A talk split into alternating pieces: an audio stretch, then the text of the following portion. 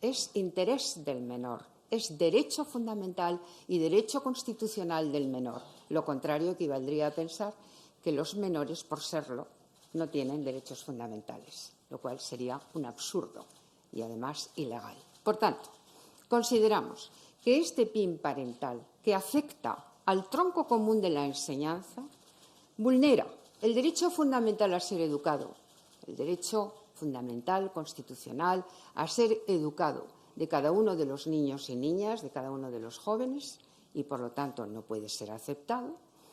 Y además excede con mucho, vulnerando también, contraviniendo las propias competencias del centro educativo.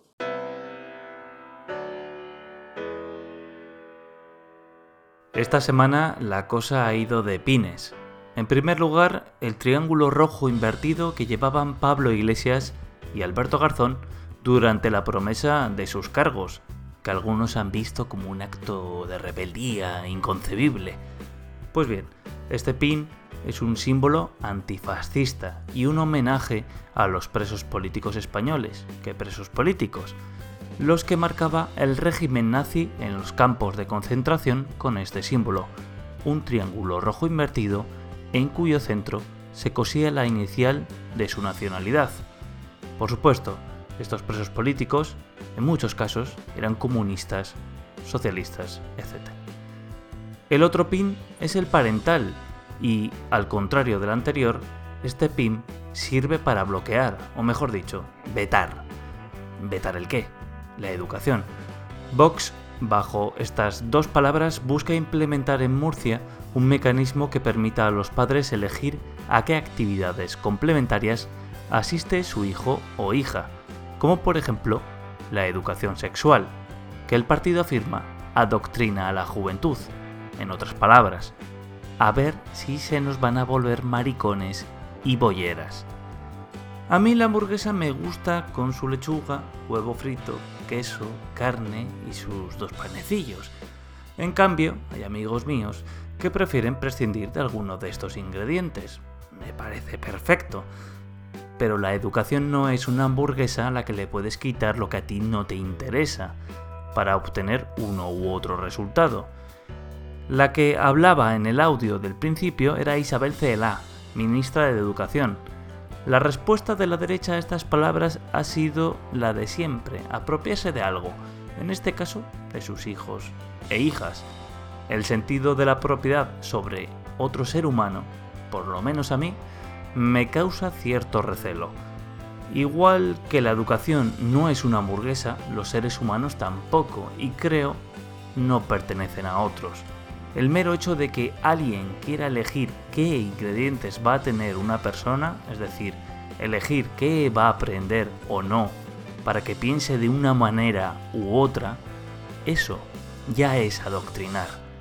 En ocasiones se nos olvida que la educación debería ser algo más que memorizar, aprender a pensar por uno mismo. Y no se engañen, sus hijos e hijas ya saben que los niños no vienen de París. 20 de enero de 2020, comenzamos. Podcast hecho con un clip y un chicle y Donny Boy. Aparte de pines y de sexo, eh, la semana ha dado para, bastante más. Han prometido sus cargos los respectivos ministros y ha habido dos consejos de los mismos con algunos cambios destacables. Voy a leeros unos tres titulares y nos ponemos un poco en sintonía. Pedro Sánchez pasa los consejos de ministros de los viernes a los martes, titula el diario.es, y detalla que el objetivo de este cambio es anticipar y programar la semana. Pues hombre, eh, no hay mucho que valorar porque en este caso no nos afecta a nosotros los ciudadanos, es más bien eh, de cara a la organización del propio gobierno, pero creo que tiene bastante más lógica realizar un Consejo de Ministros un martes para organizar eh, lo que es la semana. Hombre, tendría más lógica todavía el lunes, pero no, ya os digo, no creo que haya mucho que valorar en este caso. Siempre ha sido, simplemente me ha parecido curiosa la noticia y he querido destacarla. También el diario.es titula: El gobierno sube las pensiones un 0,9% y deja para más adelante un incremento mayor de las pensiones mínimas.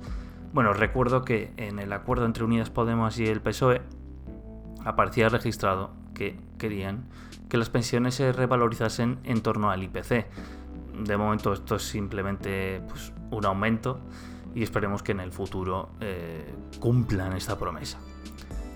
Seguimos en una carta de Sánchez a sus ministros, recoge Vox Populi, les indica que el gobierno se compromete a cumplir los objetivos presupuestarios y de déficit impuestos por la Unión Europea.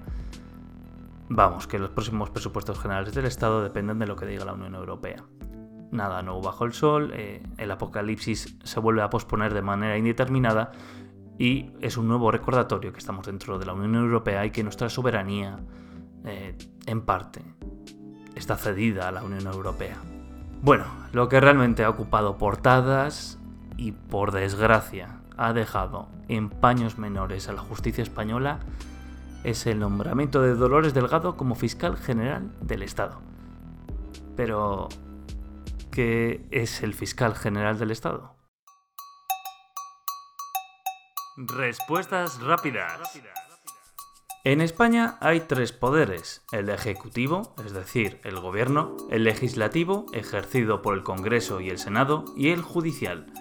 El Ministerio Fiscal, dirigido por el Fiscal General del Estado, pertenece a este último poder, el judicial. ¿Cuál es su función? Lo primero que hay que saber es que el Ministerio Fiscal representa a toda la sociedad, no a una sola persona. En el artículo 124 de la Constitución se recogen sus funciones. En pocas palabras, promover la defensa de la ley, de los derechos de los ciudadanos y del interés público. Se le supone independiente, pero el gobierno estatal y los autonómicos pueden pedir que actúe en defensa del interés común. ¿Quién lo elige? Lo propone el Gobierno, valora su idoneidad el Consejo del Poder Judicial y el Congreso, y por último, es nombrado o cesado por el Rey.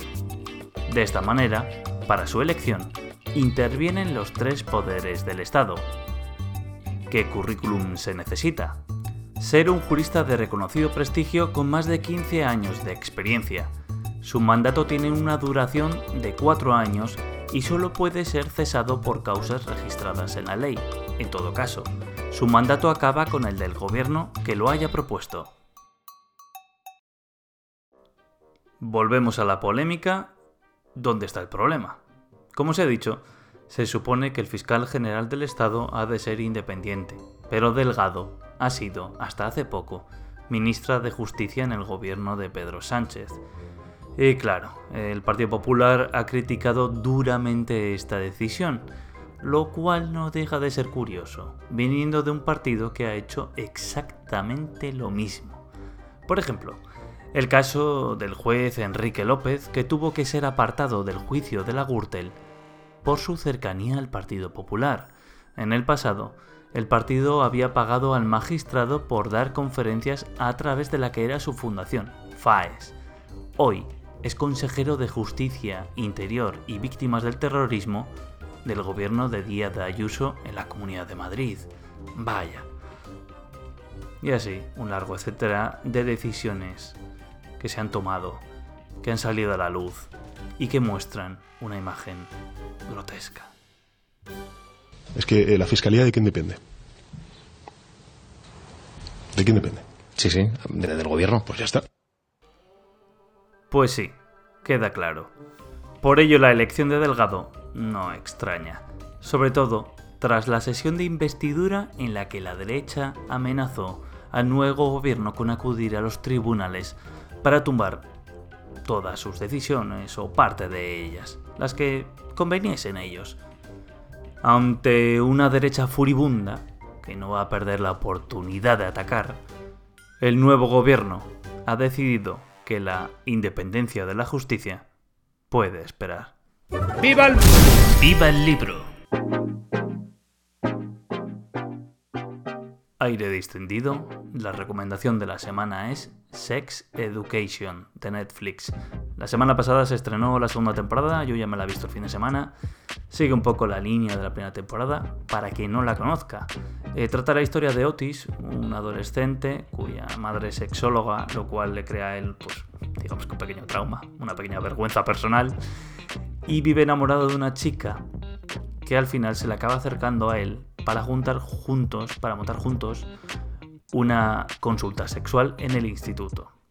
Ese es el leitmotiv de la serie. Él realiza eh, consultas como consejero sexual en el instituto y ella se encarga pues bueno, de cobrar a los clientes y de buscarlos. Está muy bien, la verdad, es el leitmotiv y por detrás lo que se habla sobre todo es del sexo. Se habla de bisexualidad, de homosexualidad, de masturbación, de todo. Se habla de todo en la serie, solo que se hace con tanta naturalidad, metida dentro de la historia, que queda perfecto, queda perfecto. Se tratan todos los temas como si fuesen lo más natural del mundo, como lo que deberían de ser, de hecho, y en esta última temporada se siguen tratando más temas. Y la verdad me parece una serie bastante valiente, eh, aunque bueno, no deja de ser una superproducción de Netflix y peca un poco en algunos casos. Bueno, pues al final no es tan rompedora como podría ser, pero sí que es una serie que yo os recomiendo y la vais a disfrutar, eso os lo puedo asegurar. Eh, está bien producida, muy buenos actores y la historia te acaba enganchando. Ya os digo, eh, por la temática de instituto os puede echar para atrás, yo lo entiendo. Sí que es verdad que algún capítulo dices, mm, se nota que no va dirigido a un público de cierta edad, pero bueno, yo creo que cualquiera puede disfrutarla. Así que esa es la recomendación de la semana. Mm, hasta aquí el podcast. Siento que se me haya quedado un poco corto esta semana. Anda con exámenes, etcétera, etcétera. Y bueno, pues esto es lo que ha quedado. Nos vemos la semana que viene, eso sí. A ver si me da tiempo a hacer uno más largo. Y nada, muchas gracias por estar ahí. Chao, chao. Esto solo es mi opinión, mi punto de vista. Te recomiendo que construyas el tuyo propio. Mantente hambriento, mantente informado.